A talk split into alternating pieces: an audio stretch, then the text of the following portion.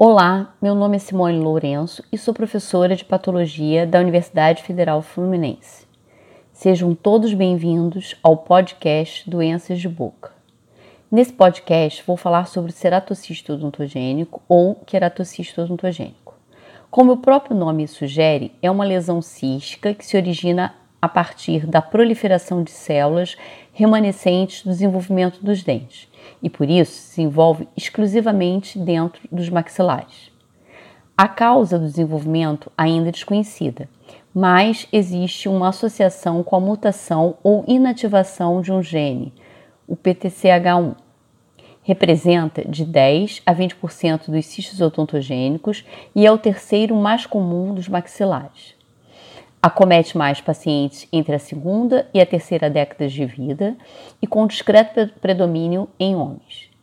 Quando se manifesta em pacientes jovens e múltiplos, sugere-se investigar associação com a síndrome do carcinoma nevoide basocelular. O ceratocisto odontogênico tem grande potencial de crescimento comparado aos outros cistos dos maxilares. A localização mais comum é a região posterior da mandíbula.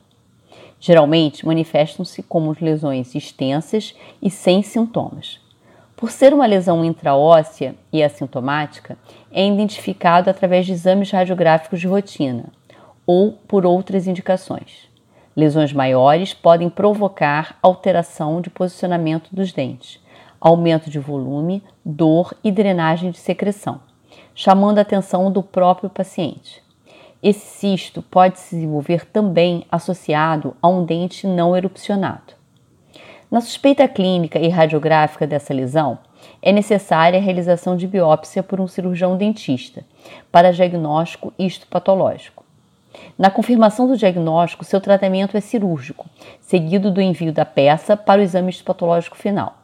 O tratamento cirúrgico pode ser diferente de acordo com o tamanho da lesão, devendo ser conduzido por cirurgião experiente. O ceratocisto odontogênico apresenta altas taxas de recorrência, sendo importante a retirada total da lesão e acompanhamento clínico radiográfico por longo prazo. O prognóstico, para a maioria dos casos, é bom, embora existam poucos relatos de desenvolvimento de câncer a partir de ceratocistos odontogênicos. O seu diagnóstico precoce pode ser feito com visitas regulares ao cirurgião dentista e exames radiográficos de rotina. Quer saber mais sobre as doenças que acometem a boca? Segue a gente lá no Instagram Doenças de Boca. O link está disponível na descrição do podcast. Obrigada pela atenção e espero você na próxima semana.